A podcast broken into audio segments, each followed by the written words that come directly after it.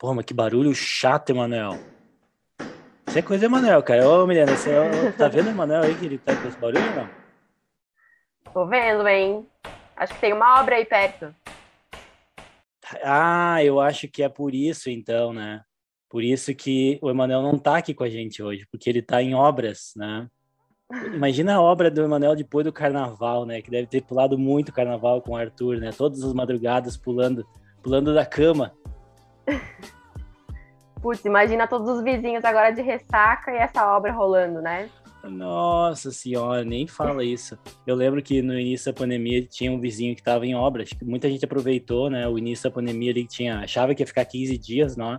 Só com, a, com, a, com essa história de estar em casa, para arrumar alguma coisa que estava faltando em casa. E aí o martelo comeu solto, né? E é um barulho chato, né? E tu piscou o olho aí, menina, quando tu escutou o martelo batendo ou não? Pois é, pisquei, pisquei sim. Essa, essa história de piscar o olho, dessa martelada do episódio passado, gerou um, um burburinho entre nossos ouvintes, né? Ficaram intrigados com essa questão de piscar o olho. E aí? Vocês fizeram essa experiência? Foram martelar alguma parede, uma madeira aí para ver se pisca o olho, se não pisca? Nossa, rende, rendeu muito, né? E, e a gente ficou curioso também, porque na verdade é aquela tava fora do roteiro comentado o martelo, né? Mas como o Dumecast é um roteiro sistemas dinâmicos, né? Vai sempre se moldando durante o episódio. A gente acabou ficando curioso, né? Tu conseguiu achar, Milena, alguma coisa adicional pra gente sobre por que que quando bate o martelo no prego a gente dá aquela piscada que parece parece um reflexo, assim, é mais ou menos por aí? É, é por aí mesmo. O nome dele é reflexo de piscar. Na verdade, ele tem até um nome mais comprido. Né? Chamamos isso de reflexo auditivo de sobressalto. E ele é uma reação motora rápida e que fica evidente quando a gente tem um estímulo acústico intenso e inesperado, como o próprio martelar, é, um prego. E ele é esse reflexo acústico e motoro que vem lá do tronco encefálico e está presente em muitas espécies de mamíferos, inclusive nós humanos. Esse caráter uh, defensivo frente a uma possível agressão, quanto de alerta frente a acontecimentos que não são esperados. Além do reflexo auditivo de sobressalto, ele resulta numa resposta autônoma, promovendo aumento de pressão arterial e também de frequência cardíaca. Nossa, e tu vê, a gente pensava que era só piscar o olho, mas na verdade tem muito mais envolvido, né?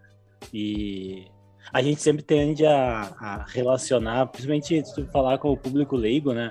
Alguma ação motora rápida a um reflexo, né? Que acontece de maneira involuntária.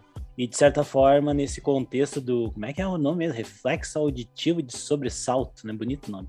Uh, é por segurança, né? Então é fechar o olho para tentar proteger. Afinal de contas, a visão é uma, uma função muito importante, né? E ao longo dos anos isso ajudou a gente a sobreviver, né? Enxergar, continuar enxergando, né? E, e, outra coisa legal que a gente pode ver nisso aí, pelo teu comentário, né? É que esse barulho, né, esse ruído muito alto, então não é só a questão do movimento dos olhos, né? Ele também pode ajudar a proteger outros uh, sistemas corporais. Tu falou que altera a pressão arterial, frequência cardíaca, né? Então é legal. Será que isso pode te colocar num, até numa situação mais de alerta, né? Sim, esse, esse piscar dos olhos ele acontece mais rápido e com mais força, principalmente quando a gente está em alguma situação de medo, né, assustado. Por exemplo, quando alguém diz que a gente vai levar um choque, se colocar o dedo numa tomada, a gente já fica preparado, né? Meu Deus, vamos levar o choque mesmo. E aí, às vezes você faz e nem leva o choque, mas se levasse já ia já ia piscar bem rápido. É tipo Além quando disso, vai é é, é, tipo quando vai tomar a vacina e faz fica com o olho fechado, assim, né, de medo. É, já fica preparado, né, porque estiver por vir. E a escuridão, ela também torna essas piscadas um pouco mais longas. É a mesma coisa para quem tem medo do escuro. Que legal, Olha, muito interessante, né? E por fim, né, nessa jornada aí do piscar dos olhos, né? Também se a pessoa estiver mais relaxada, estiver mais tranquila, né, feliz talvez, né, uh, a, essa resposta vai diminuir, né. Então, assim, no ambiente de com mais segurança, talvez, vamos dizer assim, né, essa resposta diminui ao passo que quando aquela situação estiver envolvida com um trauma pode pode aumentar, né. Então, por exemplo, esse esses reflexos de sobressalto, né, aumentados, exagerados, digamos assim, eles foram observados em pessoas com estresse, síndrome do estresse pós-traumático, né, incluindo aí o pessoal veterano de, de guerra, né. E, e o álcool diminui o efeito, né? O álcool então deixa a pessoa mais relaxada e tal, e algumas outras drogas aí podem aumentar, né? Então, gente, é isso aí, né, Milena? O olho pisca ali numa né, uma, um objetivo aí de proteção, né? É, rendeu quase um novo episódio do BMCast. É meio. Espero meio que o pessoal tenha curtido. É meio perigoso, né? A gente entrar na. Mas isso não era a curiosidade de hoje, né? A gente tem uma curiosidade não. de hoje relacionada com o tema, né? O nosso tema de hoje ele está associado a referenciais, né? Para, enfim, a gente vai falar aqui de descrever o movimento, né? E a nossa curiosidade é que talvez uma das primeiras pessoas a investigar isso, né, e trazer algumas informações foi o Galileu Galilei, né? Que, enfim, ele tentava estudava os astros, né? Então como que os corpos, corpos se movem, né? Aquela coisa toda. E, e ele começou a descrever, né? A, a velocidade de objeto em, refer, em referência a outro, né, em relação a outro, né, que estivesse ou não em movimento. Então, essa loucura aí, por exemplo, quando vocês estão num prédio onde tem escadas rolantes, né, e estão subindo a escada rolante, mas estão atrasados e querem caminhar, né? Então ali tem várias velocidades envolvidas, né? Tem a velocidade do corpo de vocês, a da escada, e a velocidade do, do chão, né? Lá no, no chão, no, no uh, que é, que é o referencial. O prédio está parado, é isso que eu quero dizer. O prédio está parado dentro do prédio, a escada está se movendo numa velocidade e vocês estão se movendo em outra. Então, estudar tudo isso né, é muito interessante, porque toda descrição de movimento, nesse caso, vai precisar ter um referencial absoluto. E a nossa curiosidade aqui em relação a referenciais né, é a velocidade da luz. Né? Então, a luz tem uma velocidade de 299 milhões 792.458 metros por segundo. Então, quando a gente acha que alguma coisa é rápida ou lenta, né? A gente precisa lembrar de Einstein, né? Que dizia que tudo é relativo. Claro, ele não falou bem assim, né, gente? Mas olha só, né? Então reavaliem a, a, velocidade que vocês estão atribuindo a alguma coisa, né? Ou a própria velocidade que vocês estão uh, desenvolvendo, fazendo alguma atividade, por exemplo, correndo, pedalando, né? Porque certamente se a referência for a velocidade da luz, vai estar tá se movendo bem devagarinho, né? Então, uh, bom, depois a gente vai perguntar para os nossos seguidores, né, Miliano, se eles lembram qual que é a velocidade da, da, da luz. Depois vão ter que comentar com a gente, né? Todos os números certinho. Coitados. Bom... Depois dessa, acho que a gente vai precisar de um tempinho. Já pode rodar a vinheta.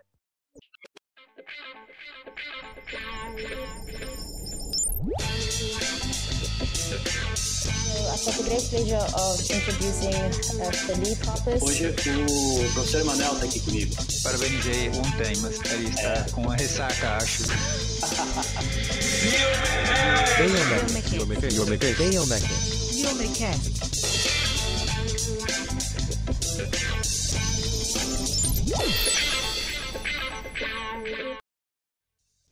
Bom, mas que a gente que a gente possa entender, né, de fato, esse sistema de referência e qual a sua importância na análise do movimento, uma vez que o sistema de referência é essencial para observação e descrição precisa de qualquer movimento. Então a gente precisa estudar bem para poder saber que tipo de movimento a gente vai querer analisar ou que tipo de movimento nós estamos fazendo, né? Porque isso, como o Felipe mencionou, é tudo uma é tudo relativo, né? Às vezes eu posso ser considerada alta aqui, e mas em relação a quem, né? Eu sou alta em relação a alguém mais baixo do que eu, ou posso ser baixa em relação a alguém que é mais alto que eu.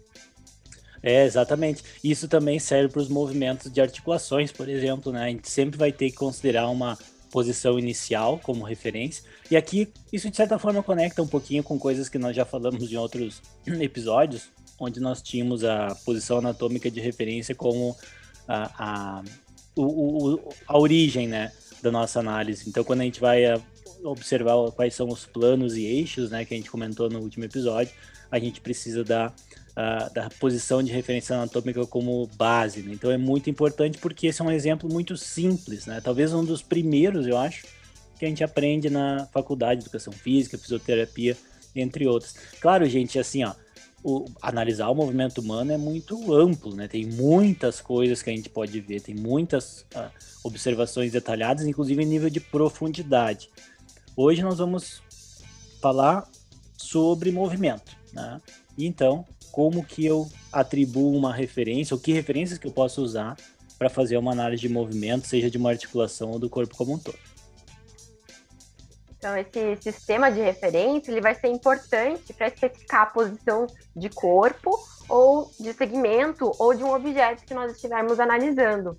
Então, a gente vai conseguir descrever o movimento ou identificar que esse movimento está acontecendo. E interessante que esse sistema de referência, né, esse, esse ponto de origem, que depois a gente vai falar um pouco mais, ele pode estar tanto dentro quanto fora do corpo.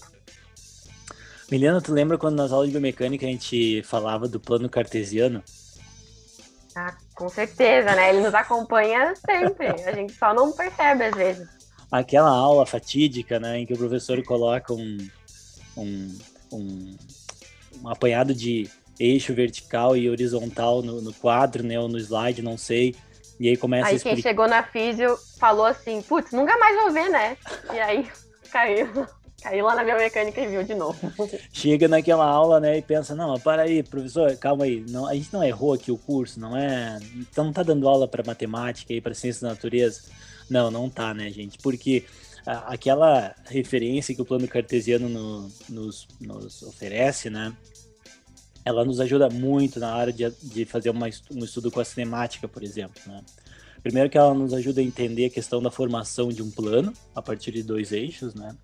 E a partir também de cada coordenada que vai ter naquele plano, e daqui a pouco mais a gente vai falar também sobre como que a gente pode saber que distância que tem entre um ponto e o outro no plano cartesiano, eu vou conseguir definir algumas coisas, né? Eu vou conseguir definir, por exemplo, aonde que algo começa, então, que é a origem, né? Então essa origem ela vai estar em um lugar específico, que se a gente estiver pensando no plano cartesiano em uma sala, por exemplo, né? Na aula eu sempre fazia a brincadeira, né, de que a origem do plano cartesiano da sala estava num dos cantos da sala, né? Então nós tínhamos um eixo horizontal, que era o piso, outro eixo vertical, que era a parede, e aí tínhamos um plano ali formado né, entre o piso e a parede, se fosse 3D, com a parede do outro lado, aquela coisa toda, né? Mas eu também posso colocar esse plano cartesiano numa articulação, por exemplo. Aqui a brincadeira já começa a ficar um pouco mais avançada, né? mas é porque quem está nos ouvindo e já tem um pouco de experiência com biomecânica certamente já viu falar sobre o sistema de referência global e local quando faz lá a cinemática, né? Então a gente vai pensar mais no global hoje, né? De que eu estou pensando o espaço onde eu estou analisando o movimento. Mas eu também tenho, posso criar um sistema local em cada uma das articulações, onde ela vai ter também cada um dos seus eixos, cada, uma, cada um dos seus planos. Às vezes alguns autores atribuem letras a esse plano, então X e Y como planos horizontais e Z como plano, desculpa, como eixos horizontais, o X e Y, e o Z como vertical quando for 3D. E também quando for uma representação bidimensional, normalmente o X é horizontal e o Y é o, o vertical. Transformar esse plano cartesiano em, em um espaço para análise de biomecânica vai depender muito do tipo de instrumento que vocês estão usando, né? Então a gente vai focar hoje também a nossa conversa no, na, na cinemetria, né? Então análise de vídeo, né? E aí também no laboratório tem algumas estratégias assim que a gente faz, né, Miranda, que o pessoal deve ver os nossos uhum. stories lá do Genap talvez e ficar na dúvida do que, que é que está sendo feito, né? É, eu vou dar um exemplo aqui então para a galera que está nos ouvindo. Lá no laboratório, como, como o Felipe falou, nós temos uma varetinha. Inclusive, quem estiver olhando uh, quem acompanha né, nossos stories, que acompanha o Genap Unipampa lá nas redes, já deve ter visto essa varetinha que possui alguns marcadores, umas bolinhas grudadas nela. Esse, essa varetinha, né, chamando assim de uma forma bem, bem simples, ela faz parte, então, do nosso sistema de captura de movimento tridimensional, chamado VICON. Ele é composto por 15 câmeras infravermelhas no nosso laboratório, e para que a gente consiga utilizar esse sistema, nós precisamos passar por esse processo de calibração e determinação de um ponto de origem. E o que será que isso quer dizer? Então, como eu falei, essa varetinha ela possui esses marcadores reflexivos, porque justamente as câmeras são infravermelhas. E primeiro a gente vai movimentando essa varetinha pelo laboratório para justamente determinar o espaço em que vai ser que vai ser feita essa captura de movimento. E depois nós vamos pegar essa mesma varetinha e colocar em um espaço específico no laboratório para determinar o ponto de origem, né? O 0, 0, 0. E a partir daí vai ficar fácil para o sistema saber onde que a pessoa vai estar tá realizando o movimento no espaço em que a gente determinou. Né? Então, se não, se não tiver um ponto de referência, a pessoa vai ficar ali voando né, pelo laboratório, porque não tem essa, essa esse ponto de origem. Né? Então, para a gente poder fazer uma coleta, é, é necessário passar por alguns passos, inclusive esse. Claro que tem muitos outros aqui, eu resumi bastante o que é feito, é, mas isso é mais um exemplo do que a gente possui e do que dá para ser feito e onde que a gente utiliza esse sistema de referência. Não, mas ficou muito bom o teu relato, né? E a gente poderia pensar que aquele plano cartesiano que eu posso desenhar no papel, por exemplo, né, com os eixos x e y, eu posso jogar ele no laboratório. Agora, quando eu jogo ele no laboratório, como que ele vai estar tá, uh, posicionado, né? Então, esse processo que a Milena mencionou, descreveu, nos ajuda a entender um pouquinho como que depois lá o software de análise sistemática, enfim, vão usar esse sistema, sistema de, de referencial. Também é importante, né, para o pessoal que que está estudando sobre acelerometria, ou que até mesmo usa os acelerômetros, né, que são outros instrumentos para análise cinemática, eles também têm o seu próprio plano cartesiano, vamos dizer assim, né? E eles também devem passar por uma situação em que eu calibro a posição dele, para que daí o software, ou o software, ou a aplicação que vocês estiverem desenvolvendo para fazer análise, consiga posicionar ele no espaço. E é muita tecnologia envolvida nisso, né? Eu lembro que Uh, quando, quando eu estava na graduação, a gente usava um sistema que chamava PicMotos. Certamente alguns dos ouvintes aí também já trabalharam. E a gente tinha uma vareta de calibração mesmo, mas ela não era uma vareta tão simples quanto essa que a maioria dos sistemas usam hoje em dia, com três eixos já definidos que você só informa o computador qual é qual. Era um negócio que chamava de aranha. Tá? Aranha era o nome. Pô, mas por que aranha, né? É porque o negócio parecia ter um monte de perna, assim, tipo, era era tipo um asterisco tridimensional, assim. Eu costumo descrever como isso, né? Porque ele tinha uma posição no centro e a partir dali tinha uh, varetas, né, em várias direções. E cada dessas direções elas formavam olhando de longe, assim, parecia um, um asterisco, né? E aí tinha que dizer para a câmera qual pontinho era qual ponto, até ele identificar todos, né? E aí a partir disso fazer o processo de calibração. Quando a gente faz a análise 2D, que a gente já falou sobre isso em episódios anteriores também, a calibração é um pouquinho mais simples, né? Mas ela também é importante para medidas de deslocamento e de, de posição. Né? Faz tanto tempo isso que eu já nem lembro direito como é que funcionava lá o PicMotos, mas era mais ou menos isso. Se vocês pegarem aí livros, uh, artigos do Congresso Brasileiro de Biomecânica lá dos anos 2000, vocês vão ver que a gente colocava até foto da, da aranha, né? No, no artigo para mostrar como é que ela tinha sido posicionada. Era, era bem louco. é, e aí, isso que vai facilitar para fazer os cálculos depois, né? Porque tendo um ponto de referência, qualquer posição pode ser descrita para identificar a distância do objeto em relação a cada um dos eixos. É, lembrando que no movimento bidimensional existem dois eixos ortogonais entre si e geralmente eles são posicionados como horizontal e vertical dependendo do movimento que você vai uh, analisar, claro, né? E talvez para você seja mais interessante um dos eixos estar alinhado com o segmento corporal, por exemplo. Já em uma análise de movimento tridimensional, como eu estava falando antes no nosso sistema de captura da Vicon, existem três eixos, então dois horizontais, que formam um plano, e um vertical. E é importante identificar a estrutura de referência utilizada na descrição do movimento. Então, deixa eu ver se eu entendi, né? Se a gente pegar e considerar que mostramos, né, para o nosso sistema de análise quais são as direções que as coisas estão acontecendo. Por exemplo, vamos pensar o bidimensional para ficar mais simples, né? Uh, na vertical e na horizontal, eu tenho um plano cartesiano formado, né? eu sei onde é que é a origem, então se a gente pensar o plano cartesiano trabalha com coordenadas, né? Coordenada x vai ser zero, a coordenada y vai ser zero. Se a gente estiver falando de posicionamento, se um corpo se deslocar nesse plano, basta eu ver qual era a coordenada inicial que ele estava e qual é a coordenada final que ele estava. Aí eu vou lembrar lá das fórmulas de cinemática, né? Posição final menos posição inicial em x, posição final menos posição inicial em y, e aí eu vou conseguir calcular usando, adivinha o quê? O triângulo, retângulo e Pitágoras, que a gente já comentou também anteriormente, aí que o pessoal né, subestima o poder do teorema de Pitágoras. Então, a, isso é a primeira parte, né, gente? Então, definimos nossa, nosso referencial a partir do plano cartesiano, posicionamos esse plano no espaço, né? Existe uma série de cuidados, e como a Milena comentou antes, quando estiver trabalhando com as câmeras, né? E a partir disso podemos fazer a análise de movimento. Mas é importante lembrar também, né, que a gente está falando aqui de uma referência que está fora do corpo, né? Existem referências mais simples também que a gente pode pensar. Por exemplo, se vocês estão analisando corredores, vocês podem querer marcar o tempo que eles levam para correr uma determinada distância.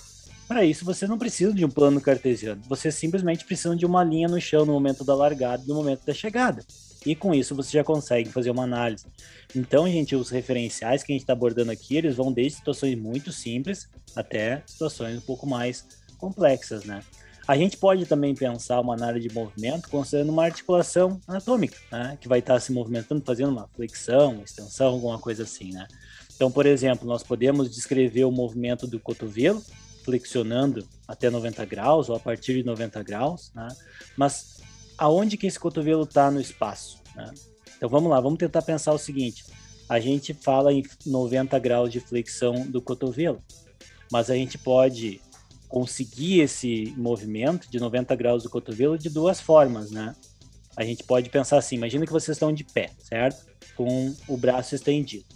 Vocês podem levantar o antebraço até formar 90 graus com o braço, certo? Mas daqui a pouco vocês podem estar, sei lá, deitado na cama e vocês podem deixar o braço parado e desculpa, deixar o antebraço parado, apoiado na cama e movimentar o braço a partir de um deslocamento do tronco. Então, vocês nas duas situações chegaram a 90 graus de flexão de cotovelo, mas como que foi o movimento que vocês realizaram? Depende da, da referência que vocês estão utilizando. Tá? Então, por isso que às vezes quando a gente vai explicar um movimento, né, a gente sempre começa pela postura que a pessoa tá, né? Então, por exemplo, assim, né, Milena? Tu vai lá na academia, né? Que a Milena é rata de academia também, né? De academia e de pista de corrida, né? Aí, a posição inicial de um exercício, né? Se falar assim, cotovelo a 90 graus, fica muito difícil de saber como que é. Tá? Quer dizer, a gente sabe o cotovelo a 90 graus, mas como é que tá o braço? Como é que tá o ombro? Então, se diz assim, a, a partir da postura em pé, flexione o cotovelo até 90 graus. Bom, aí já tem uma ideia um pouquinho melhor, porque se eu estou em pé, normalmente eu estou com o braço estendido. Então, vou ver uma flexão de cotovelo onde eu vou movimentar predominantemente o antebraço. Então, gente, cuidado quando vocês estão lendo sobre uh, a forma correta de executar um movimento, porque ali as referências já começam a aparecer e ser importante para nos ajudar a entender de fato o que, que o sujeito tem que fazer. Será que é por isso que aparece, menina, aqueles exercícios estranhos na academia? Que às vezes a gente vê o pessoal compartilhando uma coisa, cada coisa bizarra. Acho que é, hein? Acho que é um problema aí para interpretar a referência. né? Bom, e vamos um pouquinho mais fundo nessa questão das referências, né? Nas aulas de biomecânica e também nos livros, é claro, a gente aprende que existem referências absolutas e relativas. E até agora já deu para a gente dar uma boa revisada de que é importante esse sistema de referência para descrever o movimento. Agora, falando especificamente sobre cinemática, com uma referência, podemos calcular os deslocamentos, velocidades, acelerações e ângulos. Isso funciona igual, tanto para referências absolutas quanto relativas? É, esse é um ponto interessante, né? Primeiro que para deslocamentos, velocidades e acelerações, né? É, eu acho que é um pouco mais tranquilo com, com o ponto de vista que a gente está tendo hoje aqui, né? Porque a gente precisa ter uma referência de tempo, né, que normalmente é o zero do cronômetro até o tempo que vocês marcaram, né, e uma referência de deslocamento. Esse deslocamento, se vocês estiverem em campo aberto, por exemplo, numa pista, vai ter uma marcação na pista, que fica mais fácil. Ou se vocês estiverem fazendo análise cinemática a partir da captura de movimento, a gente vai ter que calcular o centro de massa desse corpo, né? E vai ter o deslocamento dele, a partir disso consegue calcular o resto dos parâmetros. Uh, quando a gente fala de ângulos, né, tem uma nomenclatura, uma terminologia bem eh, específica, né? Primeiro que vamos lembrar lá que os ângulos, né, eles são definidos na intersecção entre duas retas. Então, independente do tamanho dessa reta, o ângulo é sempre o mesmo, tá? Se vocês medirem bem pertinho do vértice ou bem longe, é a mesma coisa. O que é diferente nesse caso é o arco descrito pelo ângulo, que é tema para um outro episódio. Bom, tem dois tipos de, de, de referência para os ângulos né, que a gente costuma aprender na biomecânica. A primeira é uma referência absoluta e a segunda é uma referência relativa. Né? Então vamos pensar cada uma delas. Né? Quando a gente tem uma referência absoluta, eu tenho uma das minhas retas que estão formando esse ângulo que eu estou interessado em estudar, ela não muda. Ela está ela tá numa posição absoluta, ou seja, ela não tem variação. Normalmente, essa referência absoluta fica mais fácil a gente pensar que é a horizontal ou a vertical. Né? Então, por exemplo, se eu estou calculando a inclinação do tronco com a vertical, fica bem mais fácil de eu entender o que está acontecendo, ou com a horizontal. Né? Agora, pode ser também que eu tenha uma. Ou melhor ainda, vamos. Nosso episódio, nós estamos muito denso aqui, vamos, vamos, vamos pegar uma uhum. situação aplicada, né? Pra gente quebrar o gelo um pouco. Tu já fez artes marciais uma vez na vida, Milena, não? Já praticou? Ah, sim. Já fiz judô. Já fez judô, né? Tá, beleza. Uhum. Uh, te, te, te, confesso que eu não sabia, hein? Eu perguntei aqui para ver o que, que é, é, mas surgiu o link, assim, o universo conspirou. Então, lá no judô não tinha que cumprimentar o sensei, assim, fazer aquele movimento, né? De, né? E como é que a gente descreveria aquele movimento né, de cumprimento? É uma inclinação do tronco à frente, né, uma flexão do tronco, é. uma flexão de quadril, tá? a gente precisa de, uma, de um referencial, porque quando a gente faz essa flexão do tronco, né, a gente acaba deslocando o quadril um pouco para trás também, né? Também. É, desloca para trás o quadril um pouco. Então, Sim. vejam só que eu tenho um segmento, resumindo, é, a gente está aqui fazendo a história longa curta, né, é, tá, gente? Então, assim, imagina tá lá na frente do sensei, da sensei e tal, vai ter que cumprimentar, né?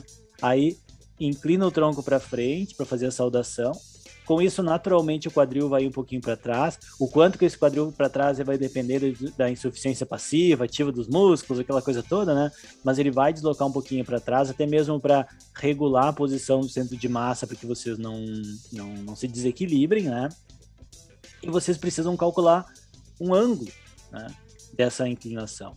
Só que eu tenho todas as minhas referências se movimentando. Por quê? Porque o meu tronco está se movimentando, a minha coxa, que é a outra referência, está se movimentando, porque o quadril está indo para trás, né? E aí eu fico pensando, pô, nesse caso aqui, fica mais fácil medir um ângulo relativo. Então, no ângulo relativo, os dois segmentos de reta envolvidos, eles se mexem, né? Então, antes nós falávamos de inclinar o tronco à frente e calcular o ângulo em relação horizontal. Agora, eu estou assumindo que no, o vértice do meu ângulo está no quadril e eu tenho um segmento de reta que é o tronco e um segmento de reta que é a coxa. Então, quando eu fizer o movimento de flexão do tronco, eu vou calcular o ângulo entre esses dois segmentos móveis. Então, nesse caso aqui, eu tenho um ângulo relativo sendo definido, né? E, e, é assim, eu, eu acho que alguns de vocês já devem ter ouvido falar de algumas professoras, professores, né? Que quando eu tenho um ângulo absoluto, eu tenho uma referência absoluta, é mais fácil posicionar o corpo no espaço.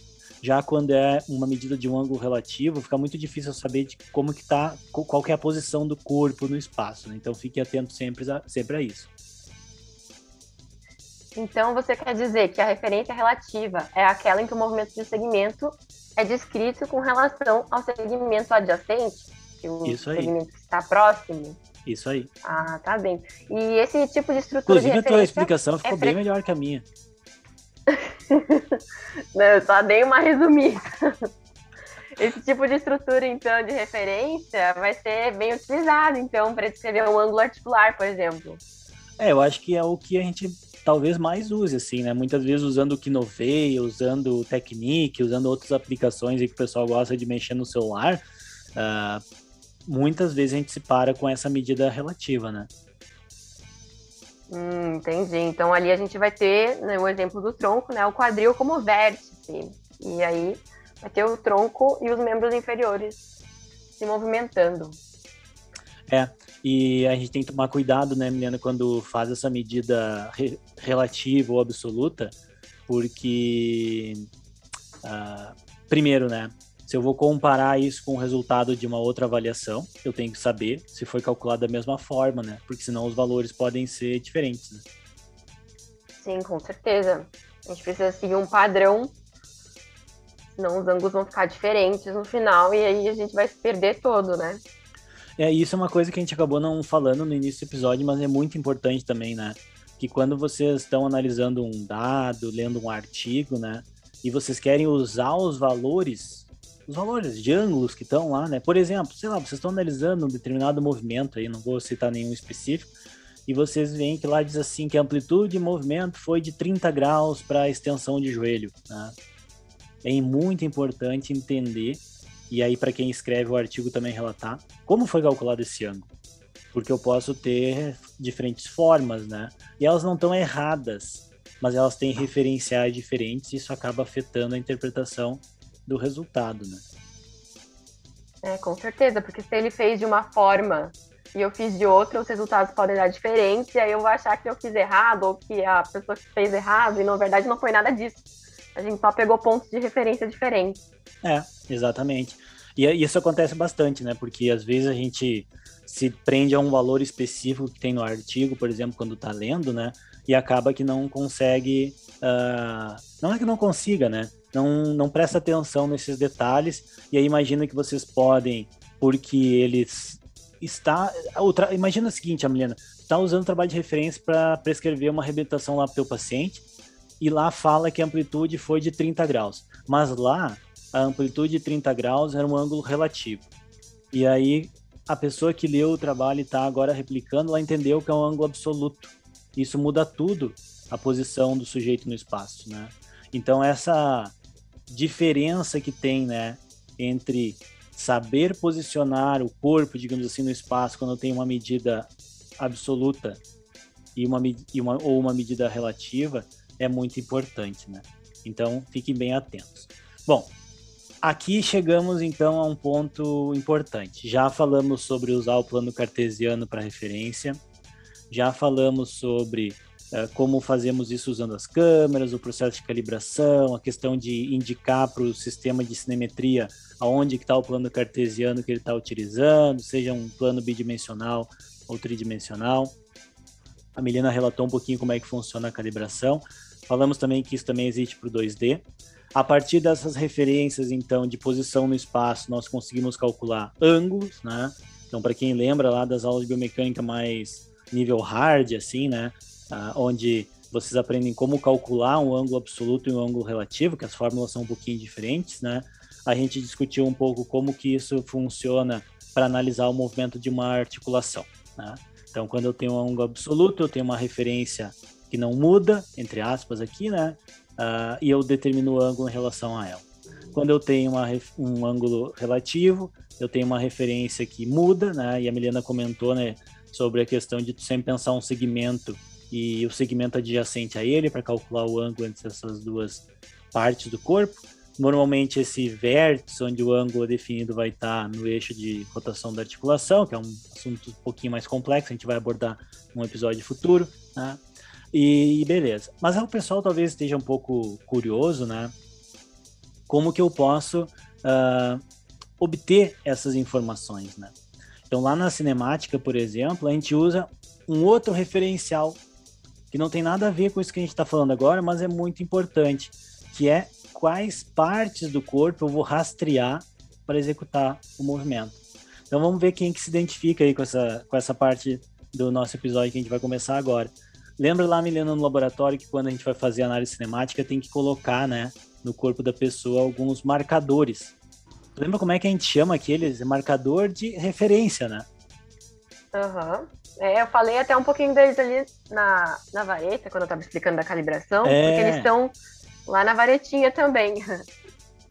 Então, esses marcadores de referência, eles vão no, no corpo, né? E aí a gente falou aqui bastante sobre calcular um ângulo e tal, que é uma coisa relativamente simples, né?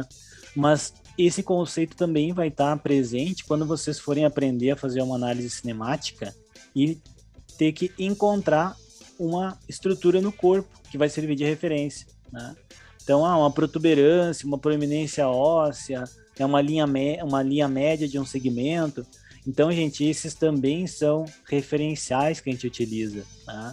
Claro que eles são referenciais que vão servir para uma medida secundária. Tá?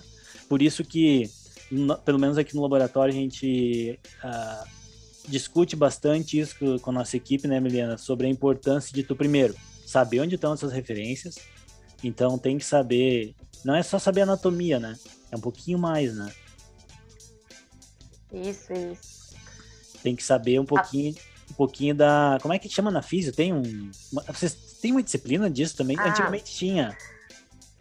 É, com certeza. Anatomia palpatória, né? Além um pouquinho, tem que saber onde que estão as protuberâncias ósseas, né? Em relação é... a isso. Porque tem os, os lugares específicos para posicionar esses eletrodos. E, e, e, tem que achar de maneira rápida também, né? Porque senão não pode ficar o dia inteiro lá com, com o sujeito, né? Então tem que treinar, gente. Então, assim, são outras referências. São referências que estão no nosso corpo e que vão servir de base para fazer a captura do movimento, colocar esse movimento dentro do plano cartesiano, que aí sim é o nosso referencial monário de movimento. A partir dali, poder saber qual é o deslocamento e, a partir disso, velocidades e acelerações. E também, considerando a posição relativa entre os segmentos, calcular os ângulos esses ângulos poderão ser calculados inicialmente como ângulos absolutos, quando calculados considerando uma referência que não muda de lugar, por exemplo, a inclinação do tronco com a vertical, ou ângulos relativos quando um segmento muda de posição em relação ao seu segmento adjacente e que muda também, ou seja, um ângulo de flexão do joelho onde a coxa e a perna conseguem se mexer. E tem que saber isso, tá, Milena? Porque será que se cada pessoa chegar e colocar marcadores em qualquer lugar no corpo da pessoa, ou até mesmo definir um plano cartesiano em qualquer lugar do laboratório para um estudo, vai funcionar? Não vai, até porque né, se cada um botar, ó, pega o mesmo, o mesmo participante do projeto, e aí nessa mesma pessoa, avaliadores diferentes posicionam os os eletrodos, os eletrodos, desculpa, tô com, tô com outra, outra coisa na cabeça também. Mas se os marcadores né, são posicionados cada vez por uma pessoa diferente, às vezes a gente pode ter diferentes posicionamentos, mesmo que sejam pequenininhos. Né? E isso também pode influenciar. E além disso, né, o, próprio ponto de origem. Imagina, se eu coloco num lugar na primeira coleta, daí eu mudo e, modo, e coloco em outro lugar, em outro em outro dia, imagina, na hora que você for exportar seus dados, vai estar tá completamente Nossa, aqui diferente. tu mencionou uma coisa, é, tu mencionou uma coisa muito importante aqui. Porque olha só, quando tu fala em posiciona o plano cartesiano no determinado local e vai exportar os dados, isso aqui é muito importante, porque assim, ó, pensa, né, que se a gente tiver um plano cartesiano bidimensional, gente, vamos pensar o bidimensional, né? Tem ali a posição 0, 0, onde, onde o eixo X e Y vão se cruzar. Se vocês fazem a pessoa caminhar e ela passa por essa, esse ponto de um lado para o outro, às vezes aquelas coordenadas de posição que eram positivas, elas ficaram negativas. Né? No vertical não vai acontecer, porque então vai ir para baixo do chão, né? Só se tiver um buraco no laboratório cair. Mas no horizontal pode acontecer.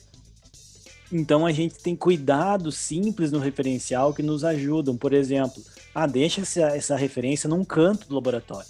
Para tu trabalhar sempre com coordenadas positivas que vão te ajudar até na hora de criar aquela rotininha marota no, no Python, né? Me não de ficar corrigindo o tempo inteiro, aquela coisa toda. É, com certeza. Senão depois vai ser só dor de cabeça.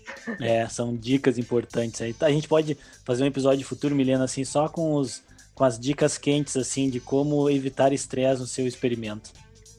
É, com certeza. Aí, a gente já passou por vários, né? É, daí a gente acha alguém que possa nos ensinar como evitar o estresse, porque é difícil. mas alguns que a gente pode modular, a gente modula, né? Tem outros que infelizmente não tem como controlar, mas o que dá, a gente vai diminuindo. bom, né? Muito bom.